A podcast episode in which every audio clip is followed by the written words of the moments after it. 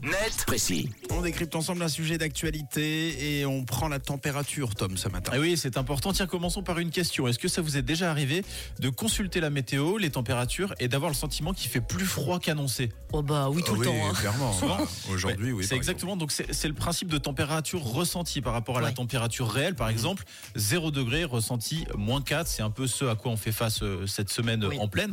Et cette température ressentie, elle est influencée entre autres par le vent. C'est ce qu'on appelle le refroidissement éolien. On en parlait tout à l'heure.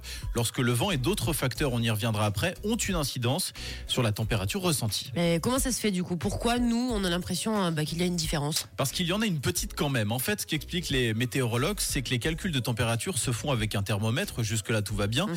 Mais dans un abri ouvert à 1,5 mètre du sol. Et donc, cette méthode de calcul ne prend pas en compte le vent, l'humidité ou encore l'ensoleillement.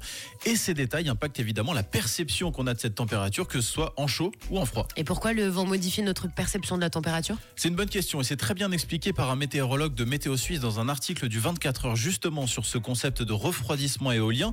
Il explique qu'en l'absence de vent, il se forme au contact de la peau une fine pellicule d'air réchauffée par l'organisme.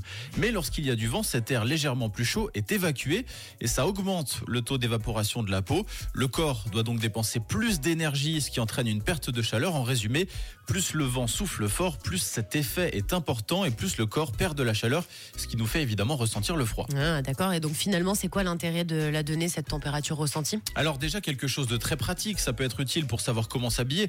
Rajouter une épaisseur si l'on voit qu'il va faire euh, 0 en ressenti au lieu de 4 degrés ou à l'inverse, enlever une couche si on s'aperçoit qu'il va faire 8 degrés à la place de 4. C'est vrai. Et puis l'autre intérêt, ça concerne les euh, personnes vulnérables. On le disait, que ce soit en période de grand froid ou de canicule, ça permet aux autorités d'adapter les mesures prises en fonction de la température ressentie par la population, en chaud ou en froid. Ouais, bah moi ce matin par exemple c'était moins 2 ressenti moins 1000.